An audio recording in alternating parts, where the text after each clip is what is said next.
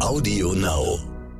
Hallo zusammen. Da wir mit diesem Podcast noch relativ am Anfang stehen, freuen wir uns umso mehr über eure Unterstützung. Also wenn euch der Podcast gefällt, abonniert uns gerne und hinterlasst uns eine Bewertung auf zum Beispiel Apple Podcast oder Spotify. Feedback könnt ihr uns natürlich auch jederzeit schicken, am besten eine E-Mail an www.ntv.de. Und jetzt geht's los mit der heutigen Folge. Die USA sind die größte Volkswirtschaft der Welt. Das Bruttoinlandsprodukt lag zuletzt bei fast 23 Billionen US-Dollar.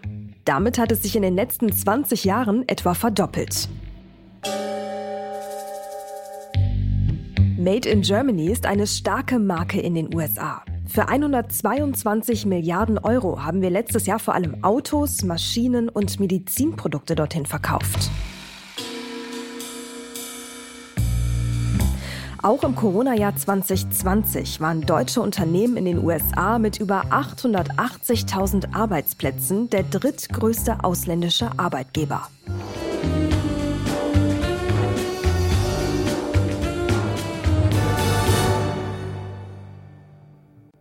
Nicht nur politisch, sondern auch wirtschaftlich ist und bleibt die transatlantische Freundschaft für Deutschland von großer Bedeutung. Und auch für die USA sind wir ganz klar der bedeutendste Handelspartner in ganz Europa. Allerdings importieren wir viel weniger, als wir exportieren. Letztes Jahr nämlich waren im Wert von 72 Milliarden Euro. Unterm Strich haben wir damit 50 Milliarden mehr eingenommen als ausgegeben. Und genau das war unter dem früheren US-Präsidenten Donald Trump ja auch immer der Streitpunkt. Seit Joe Biden im Amt ist, hat sich das jedoch geändert. Die USA und die Europäische Union haben Strafzölle auf Stahl und Aluminium einerseits und Jeans, Whisky und Motorräder andererseits abgeschafft. In Zeiten des Ukraine-Krieges richten sich die Sanktionen jetzt gegen Russland. Denn mit Putin hat man einen gemeinsamen Gegner. Und anders als Bundeskanzler Olaf Scholz fand US-Präsident Biden schon vor dem Einmarsch der russischen Truppen klare Worte.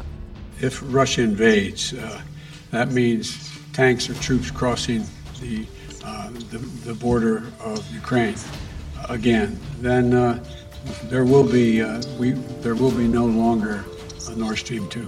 We, we will bring an end to it. Biden erteilte also der Gaspipeline Nord Stream 2 eine klare Absage, bevor sie je wirklich in Betrieb genommen werden konnte. Scholz dagegen wirkte mit Blick auf die Gasversorgung zu Beginn des Krieges ja noch eher zögerlich. Inzwischen suchen beide bei der Energieversorgung aber wieder den transatlantischen Schulterschluss. Die USA liefern Öl und Flüssiggas nach Europa und dass Deutschland nun mehr Geld für die NATO zugesagt hat, das gefällt Joe Biden natürlich auch. Was genau heißt diese Entwicklung jetzt für uns? Wie wird sich der Handel mit den Vereinigten Staaten vor dem Hintergrund des Ukraine-Krieges weiterentwickeln? Ist der unter Donald Trump erwachte Protektionismus der USA wirklich passé? Und wenn wir schon über Donald Trump sprechen, was passiert mit der transatlantischen Freundschaft, wenn er tatsächlich nochmal für die Präsidentschaft kandidiert und die US-Wahl 2024 dann womöglich auch noch gewinnt? Genau darüber diskutiere ich gleich mit der Wirtschaftsexpertin Simone Menne und dem Bundestagsabgeordneten Klaus Ernst. Außerdem verbinden wir unser Land der Woche ja auch immer mit einem Blick auf die Finanzmärkte und den gibt es im Anschluss von unserem Telebörsenteam. Und damit erstmal Hallo zusammen hier bei Wirtschaft Welt und Weit. In diesem Podcast sprechen wir darüber, wie sich die Welt seit dem Ukraine-Krieg strategisch neu aufstellt. Welche wirtschaftlichen Bündnisse drohen endgültig zu zerbrechen? Wo entstehen vielleicht auch ganz neue Allianzen? Und was heißt all das für uns und unsere Wirtschaft in Deutschland? Dazu sprechen wir jede Woche Donnerstag mit Menschen, die sich auskennen. Ich bin Mary Abdelaziz Ditzo, Journalistin und Leiterin für den Bereich Wirtschaft und Innovation bei NTV. Heute haben wir den 6. Oktober und in dieser Folge blicken wir auf die USA.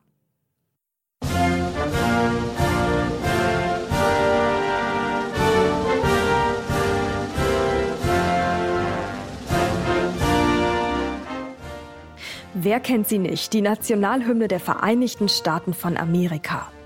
Genau wie die US-Flagge mit ihren Stars und Stripes. Die Streifen in den Farben Rot und Weiß stehen dabei für 13 Gründungsstaaten der USA im Jahre 1776. Und die 50 weißen Sterne vor blauem Hintergrund symbolisieren die Bundesstaaten, aus denen die USA heute besteht. Über 330 Millionen Menschen leben heute in dem Land und das auf einer Fläche, die über 27 mal so groß ist wie Deutschland.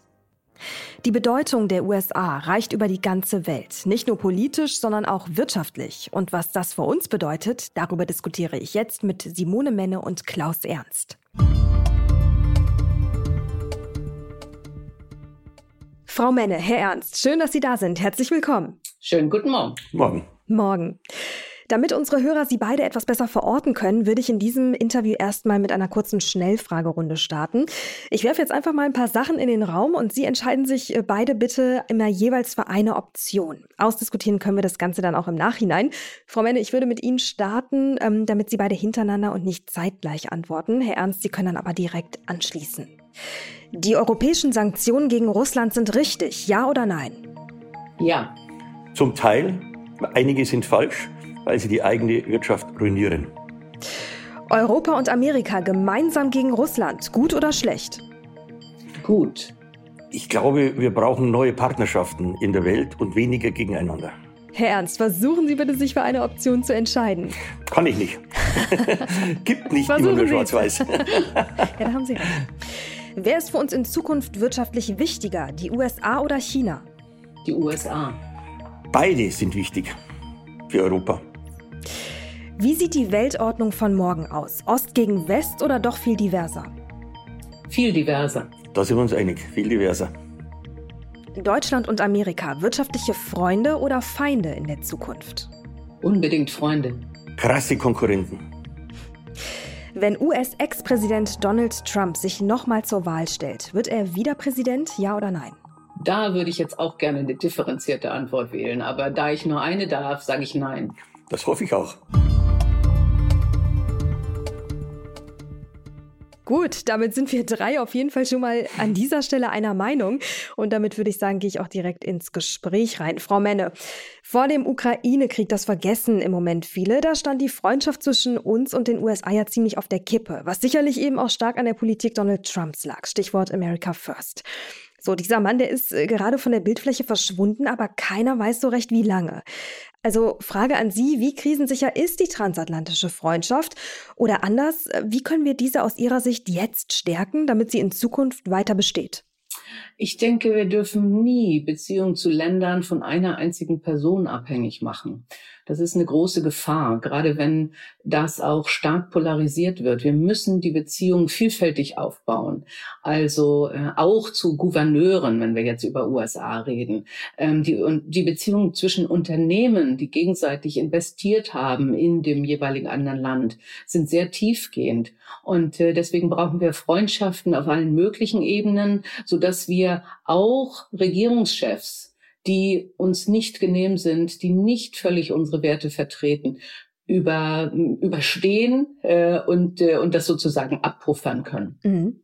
Herr Ernst, was würden Sie sagen? Was passiert, wenn Donald Trump sich ähm, wieder zur Wahl stellen darf und diese dann auch noch gewinnt? Was heißt das für die transatlantische Freundschaft? Ich teile erstmal die Einschätzung von Frau Menne. Es ist äh, wichtig, dass wir eine generelle ähm, ein generelles Verhältnis zu einem anderen Land entwickelt und das nicht abhängig macht von einem Menschen. Allerdings müssen wir erkennen, dass es in Amerika drastische Veränderungen äh, gibt in der politischen Landschaft. Äh, das hat mit der Tea Party nicht mehr begonnen, das war schon vorher und hat seinen Höhepunkt ähm, gefunden im Sturm auf das Kapitol. Also wenn wir ähm, solche Entwicklungen sehen, ist es wichtig, die eigenen Interessen, europäische Interessen bei den Beziehungen zu anderen Ländern auch zu erkennen und diese Interessen in den Beziehungen zu diesen Ländern auch äh, deutlich zu vertreten. Insofern bin ich schon vorsichtig, wie sich die USA entwickeln bei einem Trump, wenn er nochmal gewählt werden würde, was wir alle nicht hoffen. Aber ich denke, das geht dann schon in eine Richtung. Ich denke an die Zölle, die eingeführt wurden unter Trump. Ich denke an, an, an Maßnahmen, die unsere Wirtschaft deutlich schwächen sollten im Verhältnis zu der amerikanischen. Äh, da habe ich schon ein bisschen äh, Angst, wenn wir einfach sagen, ähm, äh, wir lassen uns da wieder auf eine Beziehung ein, die im Endeffekt uns eher schaden würde, wenn sie nicht europäische Interessen im Vordergrund hat. Ich würde gerne, Sie haben es eben schon kurz angesprochen, Herr Ernst, TTIP, ja, das Handelsabkommen. Lassen Sie uns darüber mal kurz sprechen. Was ist da los? Also ich meine, dieses, über dieses Handelsabkommen wurde Monate, Jahre lang diskutiert. Es gab Demonstrationen, es gab ziemlich viel Gegenwind. Ähm, wo stehen wir da heute? Also Erstmal grundsätzlich ähm, finde ich, die Handelsbeziehungen äh, sind wichtig und ich glaube, und äh, ich glaube, da bin ich vielleicht mit Herrn Ernst nicht ganz einer Meinung, wir brauchen dringend Freihandelsabkommen. Was ich zu TTIP denke, ist allerdings, da wurde zu viel versucht.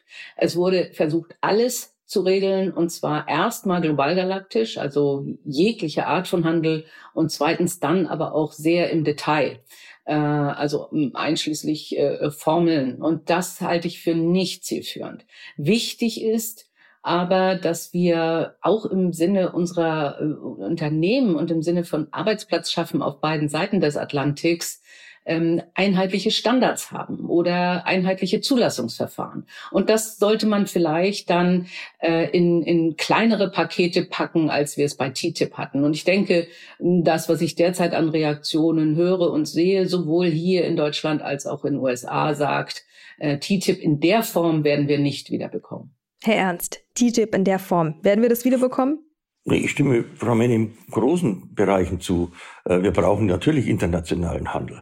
Ich würde an einer Stelle einschränken, ähm, wenn ich weiß, dass die Europäische Union aus Gründen des Umweltschutzes, aus Grund der Klimapolitik auch für regionale Handelsbeziehungen äh, wirbt und sagt, die müssen wir in den Vordergrund stellen. Ich habe das auch mal diskutiert äh, in einem europäischen Zusammenhang, dass wir da einen Zielkonflikt haben. Eines Teils wollen wir den internationalen Handel ausweiten, andererseits wissen wir genau, das hat Risiken und wir müssen uns auf die Stärkung regionaler Wirtschaftskreisläufe ähm, fokussieren. Aber wenn man das mal weglässt und dann zu TTIP kommt. Es ging ja bei der Kritik bei TTIP vor allen Dingen um die Frage ähm, ein Stück weit Aushebelung der Demokratie. Ich kann mich erinnern an einen schönen Artikel in der Süddeutschen Zeitung von Herrn Brandl. Der hat damals geschrieben, der geheime Staatsstreich weil äh, durch verschiedene Regelungen in diesen TTIP-Vereinbarungen nationale Gesetzgebung äh, ausgehoben äh, werden könnte und auch sollte. Ähm, momentan haben wir immer noch, wenn ich Kanada betrachte, also das andere große Wirtschaftsabkommen, haben wir offen diesen großen internationalen Handelsgerichtshof, der ist immer noch nicht installiert. Wir haben es auch noch nicht ratifiziert. Also äh, prinzipiell ja, internationaler Handel ja, mit diesen Einschränkungen, aber aufpassen, dass durch die zusätzlichen Gremien, die entstehen, nicht nationale Gesetzgebung und nationale auch europäische mhm. äh, Gerichtsbarkeit ausgehebelt wird. Und das, denke ich, ist ganz, ganz spannend. Also, ähm, wenn wir müssen jetzt ja in die Zukunft gucken, nicht? Und ähm, da ist es wichtig, äh, dass wir wirklich nicht weder in Europa noch in USA protektionistische Tendenzen fördern, äh, die aber gleichzeitig, äh, und das ist jetzt die, äh, die Gratwanderung, natürlich sicherstellen, dass wir in beiden äh, Seiten des Transatlantik Arbeitsplätze schaffen wollen und Unternehmen fördern wollen. Aber es nützt nichts aus meiner Sicht, ähm, dass wir dann sagen, ja, aber ähm, in Deutschland wollen wir jetzt ganz besonders das fördern und deswegen darf jetzt nichts aus USA hier entsprechend gefördert werden oder umgedreht. Mhm. Wir brauchen Innovation von beiden Seiten. Denken Sie an BioNTech Pfizer, die den Impfstoff äh, gemeinsam dann schnell kreieren konnten. Also wenn wir, wenn wir solche Partnerschaften nicht ermöglichen, äh, dann benehmen, begeben wir uns bestimmter Mittel, die wir brauchen. Also deswegen der Protektionismus muss weg. Ähm, und wir brauchen eine Förderung auf beiden Seiten des Atlantiks aber ich glaube, das ist eine Win-Win-Situation. Ja, wenn das denn gelingt, auf jeden Fall. Jetzt muss man dazu sagen, Frau Menne, ich bin gespannt, wie Sie gleich darauf äh, antworten, denn Sie waren bis vor ein paar Tagen ja auch in, der, in den USA. Die Regierung Biden, die ist, in, die ist Deutschland zwar viel zugewandter, keine Frage, kommt aber andererseits in vielen Initiativen auch nicht wirklich vorwärts. Auch das gehört zur Wahrheit. Ne? Ich meine, Senat und Kongress, die blockieren sich ja bei diversen Anliegen ziemlich oft und man hat irgendwie das Gefühl, die USA, die waren innenpolitisch selten so zerrissen wie jetzt. Also wie nehmen Sie das war mit Ihrem Besuch auch jetzt. Ich glaube, Sie waren ja auch in mehreren Büros von Kongressabgeordneten. Und ähm, ja, vielleicht haben Sie, bringen Sie auch eine Hoffnung mit, ja? Also ob, ob da irgendeine Art von Verbesserung in Sicht ist. Also ich, ich bin sehr optimistisch aus den Gesprächen herausgegangen. Äh, und ich sehe schon, dass an vielen Ebenen gemeinsam gearbeitet wird. Es gibt ja den sogenannten Trade and Technology Council. Äh, und dort wird wirklich daran gearbeitet, wie können wir zum Beispiel Lieferketten die ja groß derzeitig häufig äh, zerstört sind, wo Unternehmen leiden. Wie können wir gemeinsam sicherstellen, dass Lieferketten funktionieren? Wie können wir gemeinsame Standards aufstellen? Äh, und das, äh, da geht es weniger um solche großen Sachen wie ein TTIP, sondern wie können wir Schritt für Schritt vorankommen. Es ist ganz klar bei allen meinen Gesprächen herausgekommen, wir brauchen eine gemeinsame Partnerschaft Europa und USA. Ähm, natürlich, das wollen wir nicht verheimlichen, gibt es Tendenzen sowohl in Brüssel als auch in USA, wo man sagt, während den Anfängen, weil das könnte in Protektionismus enden. Mhm. Äh, das haben alle meine Richtig. Gesprächspartner aber äh, wirklich auch erkannt und gesagt, daran müssen wir arbeiten. Wenn ich da mal einhaken darf, Protektionismus, wir haben den natürlich auch in diesen Verhandlungen mit TTIP und CETA, äh, vor allen Dingen mit CETA deutlich erlebt. Also auch regionale Verfassungen in den Vereinigten Staaten, die deutlich äh, den regionalen Bezug, den wir auf der anderen Seite ja auch wieder wollen, in den Vordergrund gestellt haben. Die haben gesagt, nee, nee, äh, wenn dort äh, öffentliche Aufträge äh, sind, dann sind die regionalen äh, äh, anwesenden äh, Unternehmen zu bevorzugen.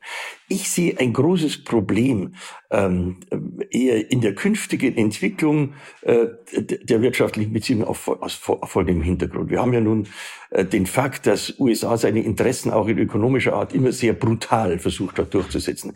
Ich erinnere, ich erinnere an den Abgeordneten äh, aus Texas, äh, der Unternehmen in Europa angeschrieben haben, wenn sie sich an der Nord Stream 2 Leitung beteiligen, werden sie wirtschaftlich ruiniert. Wir haben exterritoriale Sanktionen gehabt der USA, äh, die nun wirklich auch äh, auf Widerstand der Bundesregierung gestoßen sind. Also wir haben es ja nicht damit zu tun, dass wir hier äh, einen wirtschaftlichen Akteur äh, hätten, der äh, so ganz friedlich, freundlich äh, nur auf der Ebene der normalen Konkurrenz arbeitet, sondern mit, mit staatlicher Unterstützung seine Interessen versucht durchzusetzen. Und ich sehe in der Zukunft durch den krassen Nachteil der Energiepreise zwischen Europa, insbesondere auch Deutschland und den USA, einen krassen Wettbewerbsnachteil für Deutschland. Und der kann zu einer Verschiebung der wirtschaftlichen Verhältnisse führen, die wir uns jetzt noch gar nicht vorstellen können. Jetzt schon wandern Unternehmen ab äh, und äh, versuchen sich in ähm, äh, USA äh, ihr Standbein, die sie dort in der Regel schon haben, versuchen das dort auszuweiten, mit dem Ergebnis, dass wir dort äh, wirklich äh, in den Nachteil kommen können, den wir versucht haben, die letzten 30, 40 Jahre auch durch äh, vernünftige Energiebezug, nämlich günstig preiswert, äh, dass wir, dass wir den da verloren haben. Und ich weiß nicht, wie wir da rauskommen sollen. Also wichtig ist ja, wirklich auch nochmal zu erkennen, also wir hatten ja keinen Nachteil gegenüber der USA, das wird, dem würde ich widersprechen. Also äh, Deutschland ja, nicht. Ja gesagt, wir hatten okay, keinen Nachteil. dann habe ich das vielleicht wir falsch verstanden. Durch die, durch die, durch die günstige Energie hatten wir... Ja, okay, also weil die letzten 30 Jahre ne, ähm, ging es US, äh, Deutschland ja prächtig. äh, und USA hat tatsächlich viel zu wenig äh, gemacht, um Industrie und Produktion äh, voranzutreiben und, und sich tatsächlich viel mehr in Hände von, von Abhängigkeiten begeben. Mhm. Ähm, und da würde ich auch sagen, hat, hat äh, die Präsidentschaft von Herrn Biden auch Fortschritte gemacht, jetzt mit dem letzten Paket wirklich zu sagen, ähm, wir wollen in USA auch etwas herstellen. Wir wollen Arbeitsplätze schaffen, auch im Bereich von Wasserstoff, äh, von Batterien. Da müssen wir nur aufpassen, äh, dass die nicht überdrehen. Ja, also, aber den Eindruck habe ich derzeit nicht, weil wir müssen dasselbe natürlich in Europa schaffen. Wir brauchen auch eine gemeinsame Souveränität, so dass wir sagen, wir wollen nicht in Abhängigkeiten geraten. Und äh, da sind die Energiepreise, Herr Ernst, da haben Sie völlig recht, natürlich etwas, was bei uns derzeit der Industrie viel Sorgen machen muss ähm, die, da kann die USA nichts dafür, dass es da billiger ist, weil die haben halt mehr Rohstoffe. Ähm, wichtig ist, äh, umso wichtiger, dass wir hier schnell Fortschritte machen bei erneuerbaren Energien, aber auch in gemeinsame äh, Handel kommen, ob das nun LNG ist äh, oder auch weitere neue Technologien. Frau Menne, Sie haben gerade angesprochen, den gemeinsame, die gemeinsame Souveränität, ne, dass wir die herstellen müssen. Also das, da würde ich gerne mal auf einen Punkt eingehen, Herr Ernst, den Sie neulich bei Sandra Maischberger angemerkt haben, ähm, nämlich tatsächlich nochmal eher das Gegenteil, die wirtschaftliche Konkurrenzsituation zwischen Europa und den USA. Sie sagten bei Sandra Maischberger, naja, also die Bundesrepublik, Deutschland, die sei an einem Wirtschaftskrieg gegen Russland beteiligt und ähm, Deutschland hätte einen Rückgang der Industrieproduktion zu verzeichnen. Und ich zitiere, die Amerikaner, die freuen sich darüber. Das müssen Sie nochmal erklären. Wieso freuen sich die Amerikaner darüber und wie geht das überein mit einer ja, gemeinsamen Souveränität? Erstens, ich stimme äh, Frau Menne vollkommen zu. Wir brauchen eine europäische äh, äh, ich will, will sagen, Identität und müssen daraus unsere Interessen entwickeln, übrigens gegenüber allen Staaten gegenüber den Vereinigten Staaten, gegenüber China, gegenüber Russland, gegenüber allen. Wir brauchen so, so wir müssen so, was wollen wir eigentlich? Was ist im Interesse unserer Bürger? So, jetzt kommen wir zur Wirtschaft. Natürlich, warum freut sich die USA? Weil sie natürlich äh, durch, die, durch den äh, Krieg und durch die verursachten Sanktionen ähm, äh, faktisch einen Vorteil darin haben, dass wir jetzt teures LNG-Gas von ihnen kaufen. Also die hohen Energiepreise sind ja auch damit verbunden, dass wir das Gas jetzt in den USA kaufen. Bei jedem Tanker, der zu uns kommt, verdienen die USA 200 Millionen Euro bei jedem einzelnen Tanker. Die Energiepreise führen dazu, dass bei uns ein Wettbewerbsnachteil entsteht und damit natürlich im Konkurrenzverhältnis die USA durch mehr Absatz, durch billigere Produktion profitiert, aber zum Zweiten auch dadurch, äh, dass sie ähm, äh, anziehend wirkt für europäische Unternehmen, ihre Produktion in den USA auszuweiten bzw. dort zu etablieren. Ich mache Ihnen ein Beispiel. Wir haben bei mir im Ausschuss für Klimaschutz und Energie mhm. uns selbst mit beschäftigt mit den Folgen äh, dieses, äh, dieses Wirtschaftskrieges. Und da war ein Glashersteller da. Der hat einfach gesagt, er kann bei diesen Preisen in Deutschland keine Glasproduktion mehr rentabel durchführen. Das funktioniert nicht mehr, weil der, der, der, der, der Preis für Energie bei Glasproduktion sehr hoch ist.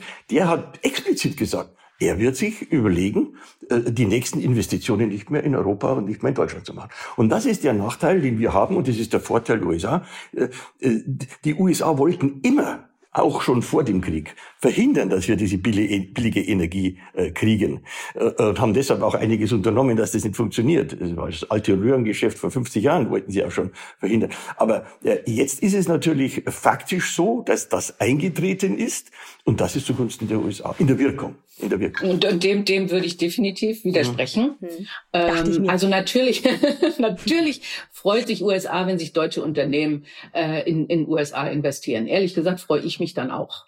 Ähm, wir haben tolle Unternehmen, deutsche Unternehmen, die in USA hoch investiert sind äh, und auch in USA dann Arbeitsplätze schaffen. Aber insgesamt in Deutschland die Gewinne machen und die Steuern zahlen.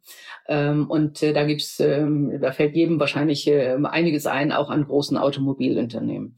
Es gibt äh, aber auch amerikanische Unternehmen, äh, Tesla und Intel vor kurzem, die in Deutschland investieren. Und zwar jetzt. Ja, und ähm, da, ähm, wenn wir das fördern, dass wir sagen, wir brauchen die richtigen Investitionen auf beiden Seiten, äh, dann ist das eigentlich für beide gut. Und die USA würden sich nie freuen, genauso wenig wie Deutschland sich freuen würde, wenn ein Partner sehr schwach ist aufgrund von schwierigen Verhältnissen.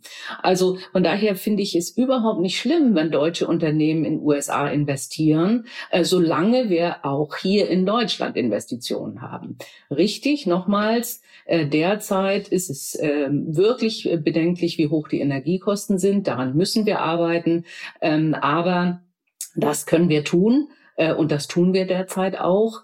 Äh, und da sehe ich das nicht so äh, schwarz malen, sondern wirklich eher positiv, dass ich sage, lassen Sie uns Investitionen auf beiden Seiten des Atlantik fördern. Wir haben hier tolle Innovationen, die auch zu Innova äh, Investitionen in Deutschland führen. Sie haben ja gerade auch Tesla angesprochen im Ernst und damit würde ich auch an Sie übergeben. Da würde mich mal ganz stark Ihre Meinung interessieren, weil na, es ist ja wirklich sehr spannend. Also die einen sagen, ja wunderbar, da kommt ein Elon Musk, der kommt nach Deutschland, der baut hier, äh, stärkt irgendwie auch unseren Wirtschaftsstandort, ja, mit äh, Grünheide, mit dem te ersten Tesla-Werk. Und die anderen sagen, naja, da kommt so ein Elon Musk aus den USA und läuft uns hier irgendwie den deutschen Autobahn, läuft uns irgendwie den Rang ab. Wie ist das einzuordnen? Wie sehen Sie das, Herr Ernst? Da habe ich jetzt noch gar kein Problem, dass der Elon Musk hier äh, investiert, wenn er sich an deutsche Regeln haltet, auch deutsche Tarifverträge mhm. akzeptiert und damit äh, die Regeln des Landes, in dem er äh, da seine Investitionen tätigt. Müssen wir umgekehrt übrigens auch machen, wenn es woanders ist. Ich möchte aber nochmal auf dieses Konkurrenzverhältnis eingehen. Ähm, ich habe das mal äh, beachtet, beobachtet bei den Flugzeugherstellern. Natürlich freut sich äh, Airbus, wenn Boeing äh, ein Problem hat. Und die streiten ja auch vor der, vor der Video, das wissen sie ja. Also es ist nicht so, dass diese Konkurrenz immer so, so wäre, wie ich das mal erlebt habe, als ich Gleitschirmspringen gelernt habe. Da hat sich jeder gefreut, wenn der andere einen schönen Flug hat. Nee, nee, da ist es schon so. Da freut man sich auch eher, wenn der andere mal abstürzt. Also nicht äh, abstürzt im realen Sinne, sondern wenn er ökonomisch in den Boden geht, weil man selber natürlich seine, seine äh, Positionen damit stärken kann. Also die, die, die, Ich habe überhaupt nichts dagegen, dass gegenseitig Investitionen stattfinden. Im Gegenteil. Wenn sie dem geschuldet sind, dass man sagt, man will in diesem Markt, wo man künftig verkaufen will, auch äh, produzieren. Das fordern ja auch viele Länder, wenn man dort Investitionen tätigt. Ich habe aber äh, sozusagen ein Problem damit, wenn sich ein Land äh, polit, politisch äh, äh, organisiert einen Kostenvorteil verschafft und damit andere Länder äh, ins Nachsehen geraten. Und das unterstellen Sie den und, USA. Können Sie das einmal konkretisieren? Ja klar. Ja, ja, ich, ich stelle das durch das Gebaren, ich bleib dabei, exterritoriale Sanktionen zu verhängen, also Sanktionen, die nicht das eigene Land betreffen, sondern die Unternehmen in fremden Ländern betreffen, um eigentliche, eigene politische Interessen und wirtschaftliche Interessen durchzusetzen. Wirtschaftliche vor allen Dingen. Das finde ich nicht in Ordnung. Und äh, als das damals war mit, äh, mit diesen, äh, diesen Vorgängen, hat ja auch die Europäische Union beraten, welche Maßnahmen man dagegen äh, äh, anwenden könnte. Wir haben über Gegensanktionen gesprochen. Wir haben bei der Frage der Steuern mit Gegensanktionen geantwortet oder versucht, mit Gegensanktionen zu antworten. Also das ist schon äh, ein Problem. Jetzt nochmal zum, konkret zu Ihrer Frage äh, Musk. Ja, äh, ich finde das gut, ähm, dass auch äh, ausländische Hersteller bei uns äh, produzieren mhm. und ein neues Werk aufbauen. Also die deutsche Automobilindustrie hat ja die Batterieproduktion ähm, wirklich verpennt. Ich würde jetzt äh, die Elektroautomobilproduktion, äh, ich würde sagen, wir müssen aufpassen, dass wir nicht den nächsten Schritt verpennen, nämlich äh, äh, auf Wasserstoff basierende Antriebe ähm, mit synthetischen Kraftstoffen. Also die, ich merke, da geht die Entwicklung schon weiter, als wir gegenwärtig sind. Und äh, das wäre übrigens auch meines Erachtens ein super Ding, wenn wir das hinkriegen würden, weil es sehr viele äh, traditionelle Industrien auch erhalten könnte. Aber ähm, sowas finde ich mhm. gut. Wir machen das umgekehrt auch. Ich habe das selber gesehen in den USA, BMW und so weiter. Äh, das ist erfolgreich. Und insofern gibt es gegen sowas, äh, dort war mir recht, nichts zu sagen. Und, und das ist das Tolle. Also die Innovation hier in Deutschland. Also ich denke, das ist ganz, ganz wichtig, dass wir uns dessen bewusst werden. Wir sind gut in Innovation. Äh, und wir müssen sie dann auch durchziehen. Äh, in, in gemeinsamen Kooperationen kann Innovation noch besser werden.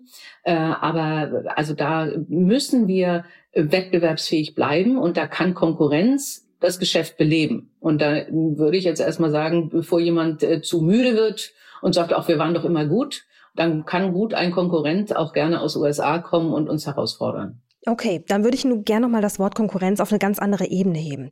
Ähm, verstanden an dem Punkt, an der Stelle, wenn wir jetzt mal auf die Welt blicken von oben und sagen, okay, äh, die USA sind natürlich daran interessiert, ähm, ihre wirtschaftliche Vorherrschaft oder Machtposition in der Welt irgendwie auch auszubauen. Ja, Stichwort China als großen Konkurrenten. Wie geht das denn überein? Ich meine, China ist äh, wirklich einer unserer absolut wichtigsten Handelspartner, die USA aber auch. So, das gefällt den äh, Amerikanern natürlich nicht, dass wir auch so eine enge enge wirtschaftliche Verbindung mit China haben.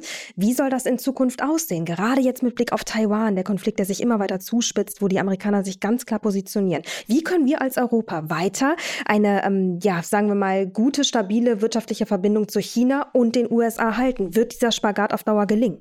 Also ich, auch da würde ich dann die Kirche im Dorf lassen und sagen, also auch viele amerikanische Unternehmen äh, haben ein hohes Interesse an China ähm, und haben dort einen Markt. Ja, und äh, dass China ein großer Markt für alle möglichen Unternehmen global ist, ist überhaupt keine Frage, auch in den USA nicht. Die nächste Frage ist allerdings, äh, sind wir, sind äh, wir in Deutschland oder sind deutsche Unternehmen oder eben auch amerikanische Unternehmen abhängig von bestimmten chinesischen ähm, äh, Unternehmen, die dann wiederum bestimmte Pro äh, äh, äh, Technologien herstellen. Also Stichwort Huawei. Äh, das heißt, laufen wir Gefahr, äh, gerade bei neuen Technologien, synthetische Kraftstoffe, Wasserstoff, äh, oder auch künstliche Intelligenz, uns abhängig zu machen, also eine nächste Abhängigkeit nach der Energie von China bei Technologie. Und das darf nicht passieren. Und es ist mir ehrlich gesagt erstmal völlig egal, was die USA da sagt. Wir dürfen in Deutschland nicht abhängig sein von chinesischen Lieferanten, die uns den Hahn abknipsen können.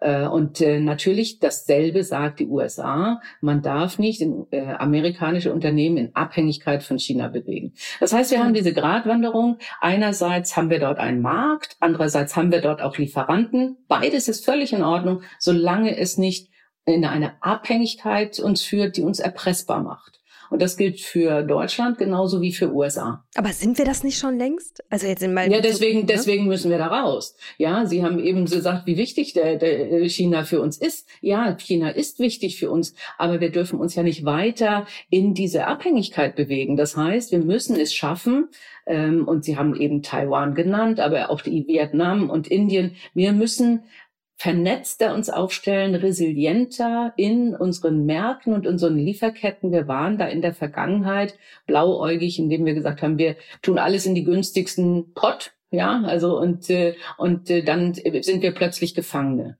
Und das ist äh, das gilt für US-Unternehmen wie für deutsche Unternehmen. Wir dürfen nicht in dieser Abhängigkeit bleiben. Wir müssen daran arbeiten, dass wir uns resilienter, dass wir uns also verstreuter aufstellen in der Welt äh, und äh, da dann wirklich äh, wettbewerbsstärker sind. Ähm, wir haben natürlich das Problem, dass wir nicht nur technologische Abhängigkeiten äh, äh vermeiden müssen, wir haben das Problem, dass wir teilweise Rohstoffabhängigkeit nicht vermeiden können, weil wir sie nicht haben. Also das betrifft die, die Vorprodukte für Batterie, das betrifft eine ganze Reihe äh, seltene Erden, die teilweise nur in Ländern äh, gefördert werden können, wo wir nicht unbedingt einen Zugriff drauf haben. Und wir, ja, äh, das ist vielleicht auch ganz gut so, dass wir nicht überall Zugriff haben, sondern dass wir uns dann mit den anderen einigen müssen. Diese Abhängigkeit bestehen, aber Sie haben vollkommen recht, wir müssen versuchen, sie zu vermeiden. Ich habe da Folgendes äh, so aus der Praxis erlebt, denn ich, ich war ja auch öfter in China und äh, dort habe ich dann erlebt, dass natürlich die Unternehmen aus Europa oder auch aus Deutschland da waren. Denen war es relativ wurscht, was eigentlich die offizielle äh, Regierungspolitik in diesen Fragen war. Die wollten da ihre Produkte verkaufen und wollten, dass äh, das äh, offizielle Regierungspolitik ist, ihnen dabei zu helfen. Also das zu fördern. Damit sind natürlich auch Abhängigkeiten gefördert worden. Also wenn ich sehe, welche Bedeutung der, Absatzmarkt China für die Automobilindustrie hat, ist, es ja schon bedenklich. Was machen wir da? Sollen wir den einfach reduzieren? Ich denke, äh, es ist wichtig, dass wir bestimmte Kriterien aufstellen, die wir als, äh, als Staat auch den Unternehmen vorgeben. Sagen, das sind so die Dinge, die man beachten muss. Also ich denke an diese äh, Uigurenproblem zum Beispiel. Das geht natürlich alles nicht. Da müssen wir Grenzen setzen. Aber wir müssen auch ähm, insofern äh, offen sein, dass wir sagen, nicht mit jedem Land, mit dem wir Handel treiben, können wir als Voraussetzung unser Weltbild äh, voraussetzen. Das, mhm. das, das wird nicht funktionieren. Also wenn wir Wohlstand wollen, der ja auch auf Handel beruht, das ist ja auch der Hintergrund von TTIP und CETA, dem ganzen äh, Debatten gewesen, dann müssen wir auch äh, dort äh, beachten, eines Teils staatliches Handeln muss es die Richtschnur sein. Die Unternehmen entscheiden dann selber, was sie tun oder was sie nicht tun. Aber wir müssen vor allen Dingen gucken, dass wir das staatliche Handeln so weit in den Vordergrund stellen, dass die Abhängigkeiten nicht so groß sind. Äh, kurzer Nebensatz. Das Gas, das Öl, das aus Russland das hat ja nicht der Staat gekauft, das haben private Unternehmen gekauft. Warum haben sie das gekauft? Weil es bei weitem günstiger war als amerikanisches Öl. Das war ja nicht staatlich verortete Abhängigkeit, sondern es war Entwicklung, ähm, äh, ich sag mal, im Kapitalismus, also das günstigste halt nimmt. Und äh, wenn, das ist das Problem das müssen wir künftig beachten. Und das ist das Interessante. Die USA macht das im Übrigen auch. Ne? Also das ist genau das. Es gibt ein Gesetz, äh, wo zum Beispiel die Einfuhr äh, aus, äh, aus Waren aus dem Uiguren-Region tatsächlich sanktioniert wird. Also das, ne, also wirklich auch zu sagen, wo muss staatlicher Eingriff sein, weil ansonsten, und da sind wir witzigerweise tatsächlich einer Meinung, Herr Ernst, der Kapitalismus ein bisschen über die Stränge schlägt. Und das wäre dann nicht gut. Wunderbar, das ist doch ein tolles Schlusswort. Wobei mich eine Frage noch äh, brennend interessieren würde, Frau Menne. Sie sind vor ein paar Tagen wiedergekommen aus den USA. Welche, welchen, wenn Sie einen Impuls benennen müssten, welcher wäre das? Es ist bei allen meinen Gesprächspartnern konstruktiv an gemeinsamen Lösungen für die Weltprobleme gearbeitet worden. Und äh, da bin ich sehr, sehr positiv gestimmt zurückgekommen. Super. Das macht doch Mut, oder Herr Ernst? Ich freue mich, äh, wenn Frau Menne den Eindruck hat. Mein Eindruck ist äh, sozusagen, ohne jetzt in den letzten zwei Wochen in den USA gewesen zu sein, der, dass Amerika schon auch ohne Trump äh, sich auf seine eigenen Interessen besinnt und die auch versucht durchzusetzen. Und wenn wir davon lernen, dass wir das auch machen, dann haben wir schon was gewonnen. Gut. Das versuchen wir. In diesem Sinne ein super Schlusswort. Herr Ernst, Frau Menne, ganz lieben Dank für Ihre Zeit, für all die spannenden Infos und bis bald. Bis bald. Tschüss. Hat mich gefreut. War schön. Ja, mich auch. Vielen herzlichen Dank. Es hat Spaß gemacht, wie immer mit Ihnen, Herr Ernst. danke, danke mit Ihnen auch. Es ist irgendwie anders, ich weiß auch nicht, aber mit, mit Ihnen kann man sachlich diskutieren, ohne dass man mit, oder dass man sofort immer unterstellt wird, man hat keine Empathie für irgendjemand anders. Und das ist angenehm. Das war für heute die wirtschaftliche Sicht auf die USA und Deutschland. Und jetzt blicken wir noch auf die Finanzwelt. Und dafür übergebe ich an dieser Stelle an unseren Telebörsenchef Ulrich Reitz, der sich heute mit unserem Börsenreporter Jens Korte über die Wall Street unterhält. Danke, Mary. Jens, du berichtest für uns seit vielen Jahren von der Wall Street. Die Aktienkurse in Deutschland gaben zuletzt immer wieder nach. Wenn du auf die US-Indizes schaust, welche äh, Lage nimmst du da wahr? Wie ist die Lage bei euch? Ja gut, die Stimmung ist in der Tat alles andere als gut. Also jetzt nur mal ein Beispiel. Im September hat der Dow Jones fast neun Prozent an Wert verloren und damit war es der schlechteste September seit 2000 zwei, also seit 20 Jahren. Ich glaube, das sagt schon einiges. In jedem Quartal bisher in diesem Jahr haben wir eine äh, negative Bilanz gezogen ähm, und es ist eben einfach eine schwierige Gemengenlage. Äh, das Thema Inflation ist groß, das Thema Zinserhöhungen ist groß ähm, und das sind eben letztendlich alles äh, Faktoren, die auf die Stimmung äh, drücken. Dann eben auch die äh, Möglichkeit, dass wir auf eine Rezession zusteuern. Also die Stimmung ist ähm, alles andere als brillant. Allerdings, also ich berichte ja auch äh, viel eben vom Parkett der New Yorker Börse und die Profis sind noch nicht panisch. Die haben schon viele Krisen miterlebt. Also insofern nimmt man das für den Moment noch einigermaßen sportlich, auch wenn die Kursverluste äh, zuletzt doch recht deutlich waren. Jetzt sind ja Inflationsraten, Rezessionsängste hier wie dort ein Thema. Hat das ähnliche Ursachen oder gibt es da aus deiner Sicht einen Unterschied zwischen Europa, Deutschland und den USA? Ja, ich denke schon, dass es da einen ganz gravierenden Unterschied gibt. Also vor allem, wenn ich an, an Deutschland denke und äh, das ist einfach nur ein Wort, ähm, Energie. Also das ist mit einer äh, der großen Treiber äh, für Inflation, meiner Meinung nach zumindest ähm, in Europa, in äh, Deutschland. Hier in den Vereinigten Staaten ähm, ist das etwas anders. Äh, da ist Energie zwar auch teurer geworden, aber nicht so äh, viel stärker, äh, wie wir das in Europa äh, gesehen haben. Äh, wo wir in Amerika viel Inflation sehen, ist etwa auf der Seite der Lebensmittel. Das ist im Bereich Wohnen, also die äh, Mieten zum Beispiel. Und das ist aber auch im Bereich ähm, Arbeit. Äh, die äh, Löhne steigen in den Vereinigten Staaten. Also das bringt auch eine gewisse Lohninflation mit sich. Also insofern sind die Inflationsgründe in den USA teilweise etwas anders gelagert, als das in Europa der Fall ist. Kann das deshalb sein, dass die Fed, die US-Notenbank, die Inflation leichter in den Griff bekommt mit Zinserhöhungen? Ähm, naja, also vor allem ist es relativ brutal, was die amerikanische Notenbank äh, macht. Wir hatten jetzt zuletzt dreimal in Folge Zinserhöhungen um 75 äh, Basispunkte und äh, die amerikanische Notenbank riskiert damit, die amerikanische Wirtschaft abzuwürgen. Äh, Notenbankchef Jerome Powell hat selber gesagt, ähm, er will sogar den Arbeitsmarkt etwas dämpfen. Der sei seiner Meinung nach viel zu heiß. Ähm, er hat mal in die Runde geworfen, dass wir nächstes Jahr vielleicht eine Arbeitslosenquote von viereinhalb Prozent haben sollten in den USA. Das würde bedeuten, dass über eine Million Amerikaner den Job verlieren. Also das sind schon recht brutale äh, Maßnahmen, mit der die Notenbank da arbeitet. Wird es damit mittelfristig gelingen, einen Teil der Inflation runterzubringen? Ähm, ich denke ja. Es gibt aber auch ähm, einige Gründe für die Inflation, die außerhalb ähm, des Einflusses der sich der amerikanischen Notenbank befinden. Also mit diesen Zinserhöhungen alleine werden wir meiner Meinung nach die Inflation nicht auf zwei Prozent runterbringen, äh, was Jay Powell gerne hätte. Jens, vielen Dank. Ich freue mich auf deine nächste Schaltung. Äh, und damit zurück zu Mary. Danke. Ja, vielen Dank, lieber Uli und lieber Jens, für eure Infos. Und wenn Sie, liebe Hörerinnen und Hörer, mehr von Uli und Jens hören, vor allem aber sehen wollen, dann schalten Sie am besten mal den Fernseher ein und schauen Sie bei uns vorbei.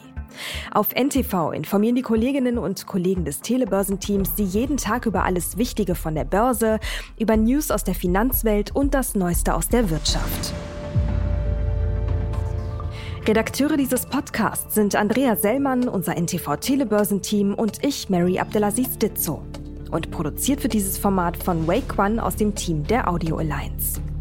Und zum Schluss möchten wir Sie noch auf eine sehr wichtige Sache hinweisen. Dieser Podcast ist keine Anlageberatung. Vor dem Kauf von Aktien, Anleihen oder anderen Geldanlagen sollten Sie sich unbedingt noch anderweitig informieren.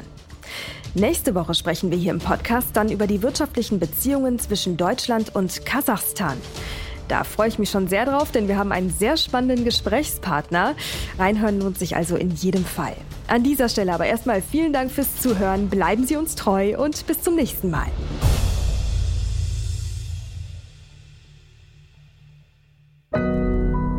Audio Now.